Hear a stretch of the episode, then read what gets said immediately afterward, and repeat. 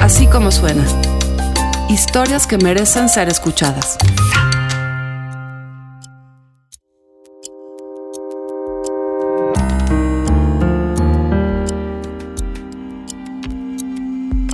Durante un año, el equipo de Así como suena ha acompañado a María Elena Jiménez, vecina de Ixtaltepec.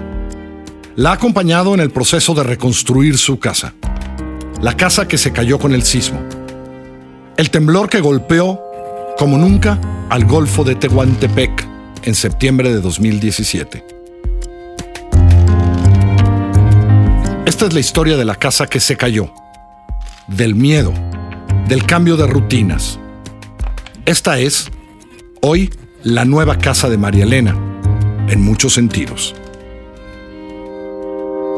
Este es un trabajo de José Garrido, dirigido por Pablo Ferri. Un año de reconstrucción.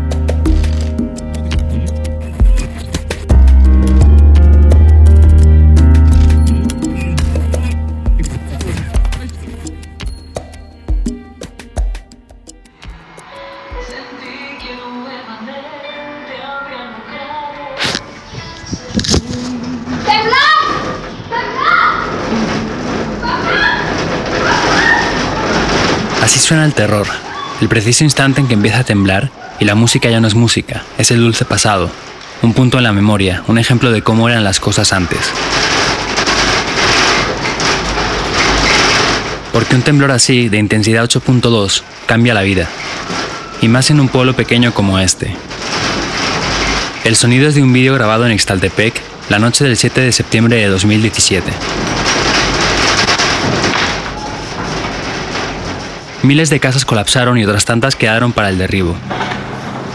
Aquellos primeros días después del sismo, Ixtaltepec parecía el escenario polvoriento de un teatro arruinado, en donde enormes y ruidosos camiones, tractores y retroexcavadoras escenificaban el gran derribo, sacando de allí los restos de miles de vidas, reducidas a cascotes.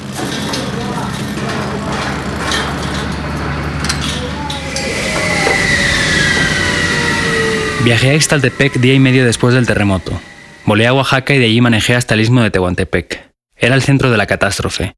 Pueblos como Ixtaltepec o Juchitán estaban medio destruidos. Municipios más alejados, como San Mateo del Mar, medio hundidos en la arena. Miles de personas estaban en la calle y en las carreteras. Cientos de piedras caídas de las montañas dificultaban el paso. Además del polvo y los camiones, lo primero que recuerdo de Ixtaltepec es la casa del pueblo, o lo que quedaba de ella. Una bella y antigua edificación medio derruida, tambaleándose peligrosamente a merced del viento del istmo, porque en el istmo siempre sopla el viento, y fuerte.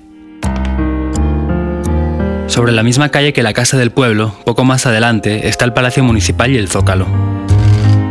Aquel día, el presidente municipal mantenía una reunión con los vecinos en mitad de la plaza. Trataba de tranquilizarlos. Medio apartada, una mujer de unos 60 años miraba con atención Callada, la mirada seria, parecía esperar algo. Vestía un huipil azul, una falda y unas chanclas viejas. En la cabeza llevaba una especie de turbante. Le pregunté su nombre. María Elena, dijo. María Elena empezó a platicar de su casa y el temblor y de que ahora en realidad ya no tenía casa. Después me llevó a verla. En efecto, la casa era un montón de piedras, vigas de madera rotas, polvo y arena.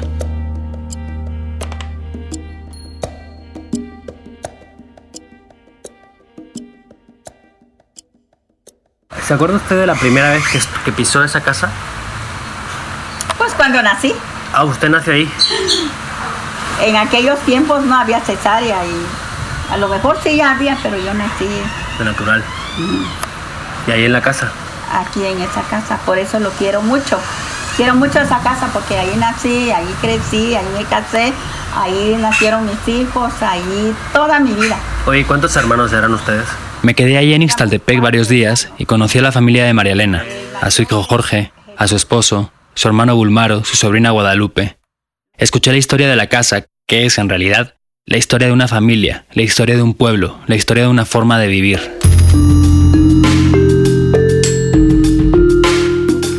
El equipo de Así como suena ha vuelto varias veces estos meses, la última vez a finales de agosto, pocos días antes de que se cumpliera un año del gran terremoto. La casa de María Elena está de nuevo en pie. Entre los fondos del gobierno y la ayuda de una fundación de Oaxaca, consiguieron levantarla en un tiempo récord. Y sin embargo, María Elena no acaba de estar contenta. De hecho, aunque la casa está terminada, ella duerme fuera, donde agarra. Aunque yo tenga una casa, creo que nunca voy a poder. Tiene ella una casita. Recuerdo siento. Nomás cuando llueve muy fuerte. Me meto en la casita de tabla. Esta es la historia de la casa de María Elena, la vieja y la nueva, y de una vida que no acaba de encauzarse. Era una casa antigua, construida en 1838. No sé si tanto, pero la casa sí era muy antigua. Las paredes eran azules y el techo de teja, construido sobre un entramado de vigas y viguetas de madera. Era altísima la casa. Y muy grande, aunque no sé si tanto como dice María Elena. Tenía 7 metros más que esto, 7 metros de alta, 14 metros de anchos. Es que la casa era así, ¿no? Y también era cómoda, Fresca, muy fresca. Ahí sí le gustaría a usted dormir. Dos meses después de conocer a María Elena, viajé de nuevo a Ixtaltepec. Llegué un martes, 7 de noviembre. Era una mañana ventosa y cálida. María Elena estaba en el solar donde había estado su casa. Habían pasado justo dos meses desde el sismo y el terreno ya estaba limpio. En la tierra, en el piso, había unos trazos blancos hechos de cal o tiza, marcando el lindero de su parcela con la parcela de al lado. Aquí tenía una, una puerta que se entra en el corredor, luego entramos a la cocina, luego a mi recámara, y luego en el negocio, y luego en su recámara de él y su esposa, y luego hay otro cuarto por allá. Más allá había otro baño y aquí otro. Y luego aquí era el jardín, pero no, no era así. Había muchas flores, muchos árboles. Para entonces, María Elena aún dormía al raso, en una hamaca, en un catre. A veces, contaba, al caer la noche, se sentaba a recordar el lugar donde estaban las puertas de su vieja casa, las paredes de su cuarto. ¿Cuál es su cuarto ahora? de- como su cuarto, su espacio. Pues la carpa. Ahora soy cirquera, soy húngara, soy... Ah, pero a ver, ¿le puedo pedir que, me- que nos enseñe su espacio? O- No, lo está viendo usted, ahí lo está Desde viendo. pequeña había vivido en la casa, había jugado allí, todo. Mis papás tuvieron su casa allá, del otro lado. Pero luego mi tía lo vendió porque nosotros, mis hermanos y yo nos quedamos huérfanos muy chicos. ¿De los y nos pasamos con ellos. Pero siempre he estado yo en esa casa de los dos. Es que era un patio grandote y veníamos a jugar aquí. Porque en aquellos tiempos tampoco había televisión, nada de lo que internet, teléfonos, más que jugábamos. Y yo siendo mujer, como marimacha, jugaba las canicas. Correr, por el patio era grandote, corríamos a las muchos juegos de aquellos tiempos. Allí también había aprendido a dibujar y a coser. Había visto a su mamá hacer dulces y a su papá trabajar. Mi papá era peluquero Ah, sí. y era este tenía hortalizas.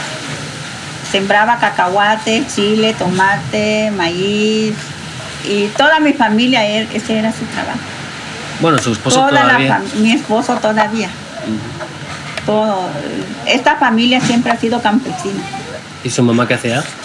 Hacía dulces ¿De qué? y era costurera, de todo tipo de dulces. Y era costurera, este, pero hacía huipiles de bordado. Hay un tipo de bordado de ganchos. A María Elena le gustaba mucho dibujar y juntó sus pasatiempos, el dibujo, la costura y su casa en un negocio ideal.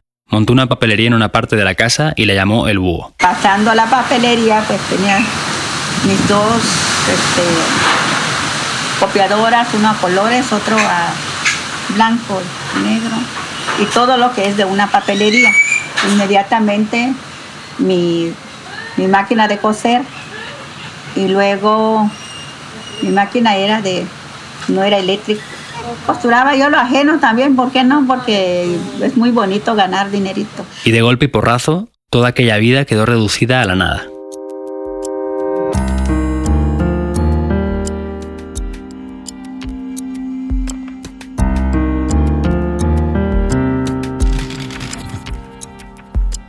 En aquella segunda visita, la vida de María Elena atravesaba una especie de limbo. Parecía que existía como mero recordatorio de años pasados, antes de que se cayera la casa. La mujer decía que ahora ya no cocinaba, se negaba a dormir en un cuarto de tabla que les había construido el municipio, e incluso incluso renegaba de sus viejas creencias. Sí, pero ya no quiero ser católica, ni nada. ¿Por qué? Quiero ser atea mejor. ¿Así? Pues ya, ya, ya no creo, ya no creo en nada, ya no. ¿Pero por qué? Porque por lo de Por la todo- casa. No por la casa, sino por todo lo que está pasando aquí, que tanta desgracia, tanta tristeza, tantos muertos. tanto- ¿Por qué Dios? Si es Dios, así nomás hubiera hecho un dedo. Ya, que ya no tiemble. Nada más con eso. Pero nos dicen que es una prueba. Yo ya no quiero más pruebas. ¿Quién dice que es una prueba? Los hermanos, los de la iglesia. Ah, ¿les han dicho? Sí. ¿Y ¿Usted qué cree? No, ya no, ya no creo en nada. Ya no. Creía, pero ahora ya no. Había sido Día de Muertos hace poco tiempo, y los ismeños tienen fama de hacer hermosas ofrendas y altares. Yo la verdad me puse, creo, más triste que todo el pueblo, que todos los pueblos, me imagino, no sé. Ha de haber gente más triste que yo. Puede ser. Porque es que yo tenía unos floreros bien bonitos, Unos floreros. unos floreros antiguos. Es que Y tenía otro par que era de España. María Elena decía que el día que fueron con la retroexcavadora a acabar de tirar las paredes de la casa y a llevarse los escombros, rompieron todo. ¿Cómo le dice Bulmaro la maquinaria que Una retroexcavadora. no me lo quiso sacar? Le dije, por favor, señor, quiero mis flo-". Yo lo estoy viendo en una alacena de, de la cocina que yo tenía, porque la cocina, como la casa como era antigua, tenía su alacena de pared. Destrozaron hasta los floreros. Y entonces el señor lo agarró, lo sacó y lo aventó al volteo. Ahí se fueron mis floreros. Todo eso recuerdo, lo- ah, me dijo usted hace rato, ¿qué es lo que recuerda, el recorrido que hace ahí?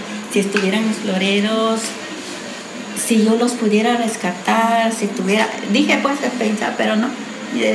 Yo misma digo a veces, no, no, no, no, no, no. Es que también Voy a caminar para olvidar. Sin floreros no había ganas ni de Día de Muertos. Y luego no, no tenemos mucho ánimo para hacer esa fiesta en vez de que nos haga de reír, nos hace llorar. Y... Y todo eso sin contar las miles de réplicas que sacudían la tierra cada poco tiempo y que la tenían en un sin vivir. Para colmo de todo, María Elena había tenido un problema con el dinero que el gobierno le tenía que transferir para la reconstrucción. O mejor dicho, el gobierno había tenido un problema. El dinero para la reconstrucción, el dinero que le había transferido el gobierno, había desaparecido de su cuenta. En los movimientos de la tarjeta aparecían retiros en Zapopan, Jalisco, a cientos de kilómetros de allí. que ahí se clonó en Zapopan y que se gastaron gas y este y yo le dije el de Iztepelpan, ¿qué ando haciendo yo en Zapopan? Si para ir a Juchitán les digo me cuesta trabajo y ahora Y aquí hace falta una explicación. Ante la cantidad de vecinos del istmo que habían perdido su casa o la tenían que rehabilitar, el gobierno ideó un sistema de tarjetas bancarias para repartir fondos. La Secretaría de Desarrollo Agrario, SEDATU, realizó un censo de viviendas dañadas según el grado, daño total o daño parcial. Y de acuerdo al censo, un banco federal, Bansefi, creó cuentas y repartió tarjetas a los damnificados. Si tenías daño parcial, recibías 15.000 pesos. Si el daño era total, 120.000 en varias mensualidades. A María Elena le tocaban 120.000 pesos. Peña Nieto me entregó, yo fui la primera de la tarjeta y como es que no tenía yo dinero, Así es, cuando empezaron a repartir las tarjetas, esto es en octubre, el presidente Peña Nieto fue a Ixtaltepec y entregó las primeras. María Elena recibió dos, una para comprar material y otra para contratar mano de obra.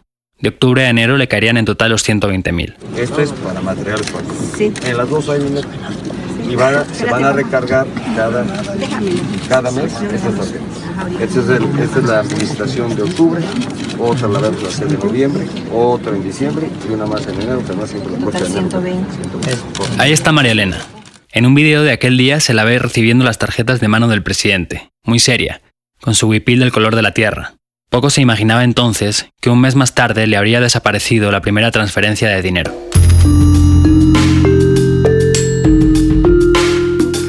El suyo no era el único caso. Aquel 7 de noviembre en Ixtaltepec, un buen puñado de vecinos acudieron al Zócalo a tratar de resolver su situación. Funcionarios de Bansefi, el banco encargado de repartir los fondos, iban a llegar a atender sus reclamaciones. Allí pude hablar con el señor Rosalino, vecino de Ixtaltepec, que contaba una historia parecida a la de María Elena. Buenas tardes. ¿Usted es Rosalino? Para servirle. Ah, ¿qué tal? ¿Cómo está? Pablo, mucho gusto. Soy reportero eh, y vengo a la Ciudad de México. Estoy eh, entrevistando a personas que les clonaron la tarjeta. Ajá, yo fui uno de ellos. ¿Usted fue uno de ellos? ¿Y ¿Cómo fue? ¿Qué pasó? Nosotros no la andamos exhibiendo. Claro. Para mí que la- la- esta, esta cosa fue en el, en el momento en que lo traían los que la- nos las entregaron a nosotros. Nos los dieron en, el, en, el, en la calle. En la calle. Ahí pasaron, como yo vivo en esta calle 5 de mayo, Sí. ya me, me- me hablaron, yo andaba haciendo otro mandado por allá, ya me dijeron, ya vine, ya los encontré, ya firmé y me lo entregaron. O también está otra señora que explicaba cómo se había enterado del robo. En mi caso, mi esposo se, se confió, vino a checar y sí, la tarjeta sí tenía los 15 mil pesos. pero- Aquel día el aire estaba muy fuerte y no se escucha bien, pero dice que la segunda vez que su esposo fue a comprobar el saldo de la tarjeta, se habían robado más de la mitad. Resultó todo un escándalo. Decenas de vecinos afectados por el sismo en Oaxaca y Chiapas protestaron por el robo. El rumor era que les habían clonado las tarjetas y así les habían sacado el dinero desde otros puntos del país. Bansefi tardó varios días en reponer el dinero robado, que superó los 2 millones de pesos, y luego presentó una denuncia ante la PGR. En Así como suena nos pusimos en contacto hace unos días con la Procuraduría para saber qué ha pasado con la investigación 10 meses después, pero no obtuvimos respuesta. El compromiso que hemos generado con ellos es de que ellos aportarán su apoyo federal y por parte de la Fundación HARP eh, va a cubrir el gasto del resto de los trabajos de mano de obra y material que se requieran. Él es Carlos Enchido, arquitecto, trabajador de la Fundación Harpelú. Lo encontré en noviembre en Ixtaltepec. Estaba acabando de afinar detalles con María Elena y familia.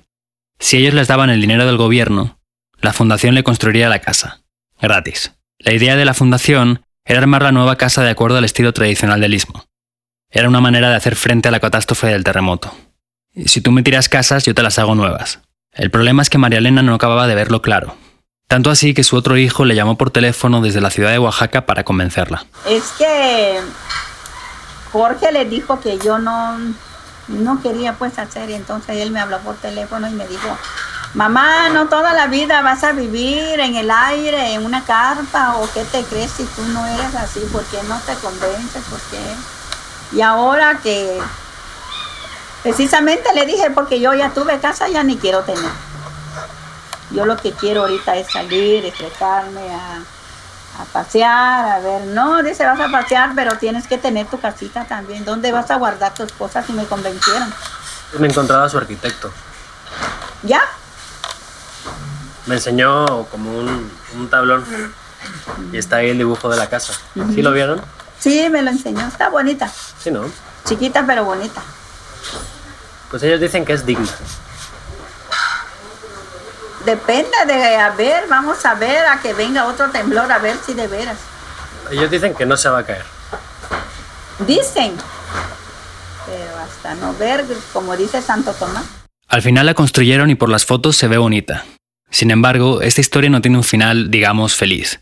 La casa que construyeron no era la casa que quería María Elena, una casa fresca, grande, con 7 metros de alto o más o menos.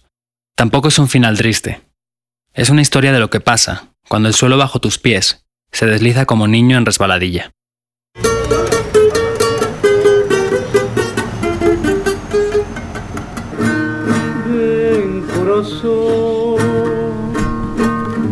El que canta es Jorge, el esposo de María Elena. A finales de agosto, nuestro reportero José Garrido fue de nuevo a Estaltepec a visitar a la familia. José le llevó unos colores a María Elena y unas cuerdas de guitarra a Jorge. La última vez, apenas le quedaban tres enteras. Jorge afinó la guitarra en un santiamén y... En el corazón. Para entonces, la casa nueva de María Elena ya estaba en pie. José fue uno de los primeros en verla. Aquí está para contarlo. Hola José, ¿qué tal? Hola Pablo. Oye, cuéntanos, ¿cómo es la nueva casa? La casa de Marilena mide unos, no sé, 5 metros de altura y unos 7 de largo. El techo es totalmente de teja y su forma es como la de una carpa de fiestas. Las paredes son amarillas y eso contrasta con el resto del pueblo que tiene un color como gris cemento. Para María Elena el problema es que no tiene divisiones y que además es súper caliente. Por eso prefieren estar afuera. Y sí, están enojados, pero también están agradecidos con los arquitectos, porque el diseño de Jorge, su hijo se respetó, pero el deseo de ella no. Que la, la casa nueva sea sin cuartos ni divisiones, ¿fue porque así la, así la quisiste tú? Todo eso me hizo de enojar el arquitecto Gerardo. Una casa así no se puede, es feo. O sea, tú sí la quedas es- con divisiones. Una casa así es como no tener casa. Hubiera tenido, así como lo dibujó Jorge, adentro, aunque sea un pasillo, este es un cuarto, este otro cuarto, aquí está el pasillo, que sale de este lado y del otro lado. Y entonces, ¿cómo se arreglan? ¿Para qué se usa la casa? Esto lo grabé la primera vez que entré. Adentro de la casa no hay ninguna división, hay una sola cama. En medio de todo está el comedor y ahí hay platos, estufas, etcétera. El piso es enteramente de cemento. A ver, espérame. Dices que hay una sola cama y luego una mesa, pero ¿y quién duerme ahí? En la casa viven Jorge y su esposa, Rebeca, con sus dos hijos. En la esquina izquierda hay tres colchones en forma de escuadra. Ahí duermen los hombres, Jorge y sus dos hijos. A la derecha, en un colchón sobre una base de madera preciosa, lo utiliza Rebeca. María Elena, por su parte, pues duerme afuera. Ah, ok. Hay una puerta y una ventana que dan a la calle y una puerta que da hacia afuera. La pared es completamente blanca, el techo es de madera y la parte de arriba es de tejas. Están 1, 2, 3, 4, 5, 6, 7, 8, 9, 10, 11, 12, 12 como vigas apostadas una contra otra, hacen, haciendo como el triángulo del techo de la casa. Y eh, justo afuera está el centro de lavado, el baño y la cocina. Todo eso está afuera de la casa, en un patiecillo que es de azulejo, en donde hay dos hamacas además. Esa es la casa de Jorge, hoy por hoy. Oye, eso que dices de que es la casa de Jorge, ¿cómo es? Está bien que María Elena no quiera dormir dentro, pero de ahí a que sea la casa de su hijo. Lo que pasa es que la casa vieja, con los años, pues ha tenido bastantes modificaciones. Y el Jorge, el hijo, había construido su propio cuarto pegado a la casa de su mamá. Mira, aquí te lo explica. Adentro de la casa había, eh, tenía un corredor que ya se había caído también por un temblor que ya tiene muchos años. Hicimos otra casa ahí porque el corredor era muy grande. Entonces, por eso recibimos dos tarjetas y uno a nombre de Jorge, pues se hizo la casita. Ya. Ya la mía con calma. Que... Ah, entonces la casa que han hecho, la que has descrito antes, es en realidad casa de su hijo, o mejor dicho, se la ha quedado su hijo. Correcto. La pagaron con el dinero del gobierno y la ayuda de la fundación. ¿Y entonces María Elena? Entonces, María Elena sigue sin casa. Por una mezcla de miedo a otro temblor, de que la casa nueva ya no es su casa, de la costumbre de dormir al raso o de la falta de paredes, a un año del sismo que sacudió el istmo de Tehuantepec, María Elena sigue durmiendo al raso. Yo me duermo en carpa. Aunque yo tenga una casa, creo que nunca voy a poder. Tiene ella una casita. Recuerdo. Siento. Nomás cuando llueve muy fuerte. Me meto en la casita de tabla. y se duerme uno a gusto porque mucho, mucho calor. Mucho zancudo Y también. los moscos, es lo que le iba a preguntar, los moscos, los zancudos. Lo aguantamos mejor que el temblor.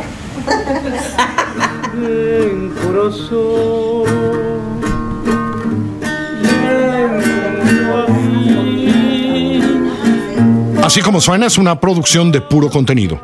La producción, el diseño sonoro, la mezcla y la música corren a cargo del equipo de BHD Studios. La dirección de producciones de Mariana Linares. Así como suena es un proyecto de puro contenido, la dirección editorial es de María Scherer, Giselle Ibarra hace todo lo demás y yo, yo soy Carlos Pucci y les presento las historias. Les recuerdo que en Así Como Suena estamos en Google Podcast, en iTunes, en Spotify y por supuesto en así como suena.mx o en nuestra aplicación, Así Como Suena. Otro como él ya no habrá